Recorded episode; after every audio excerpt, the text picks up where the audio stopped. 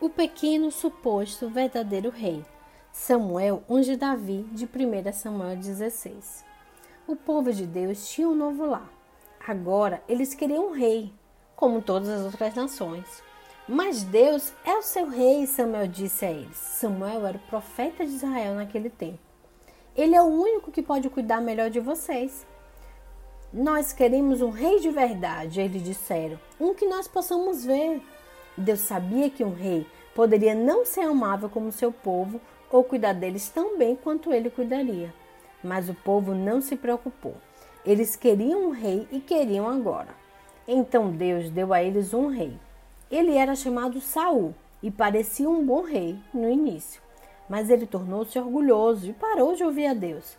Ele não obedeceu a Deus ou não o amou com todo o seu coração. Saul não pode me ajudar com meu plano, Deus disse. Eu preciso de um rei que me ame e que ensine o meu povo a me amar. Eu preciso de um verdadeiro rei.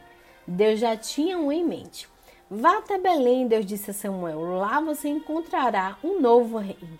O trabalho de Samuel era ouvir a voz de Deus e falar ao povo o que ele disse, o que Deus disse. Então, Samuel foi para a pequena cidade de Belém. Deus disse para Samuel ir à casa de Jessé Deus iria escolher um dos filhos de Jessé para ser novo rei.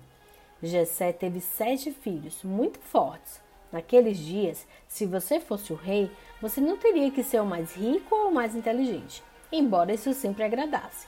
Você tinha que parecer como um rei. Isso significa que você tem que ser o maior e o mais forte. Assim, você poderia levar as mais longas espadas e as maiores armaduras e derrotar todos e não se ferir para permanecer bonito também. Imagina aí. Samuel pediu a Jessé para trazer até ele cada filho de volta.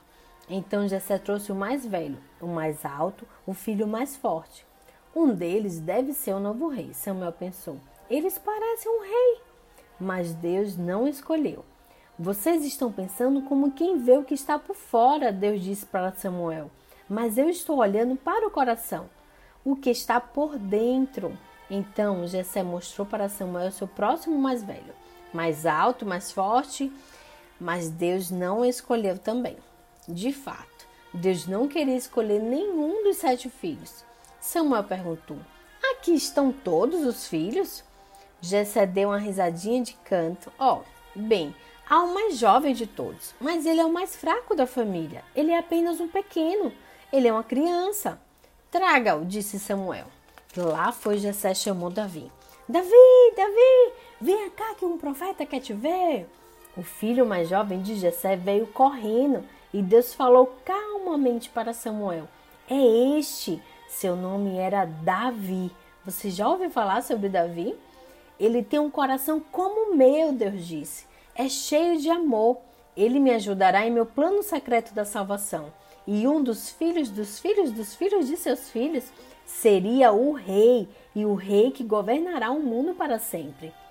Samuel ungiu a cabeça de Davi com óleo, que foi uma forma especial de mostrar que ele era um rei escolhido por Deus. Você será o novo rei um dia, Samuel disse a Davi. E certamente, quando cresceu, Davi se tornou um rei. Deus escolheu Davi para, para ser um rei porque ele, Deus, estava preparando para seu povo um rei ainda maior que estava por vir. Uma vez mais, Deus diria: Vão até Belém, vocês encontrarão um novo rei. E lá, em uma noite estrelada em Belém, na cidade de Davi, três homens sábios iriam encontrá-lo. Você lembra dessa história? Uma estrela em Belém, um bebê que nasceu em Belém?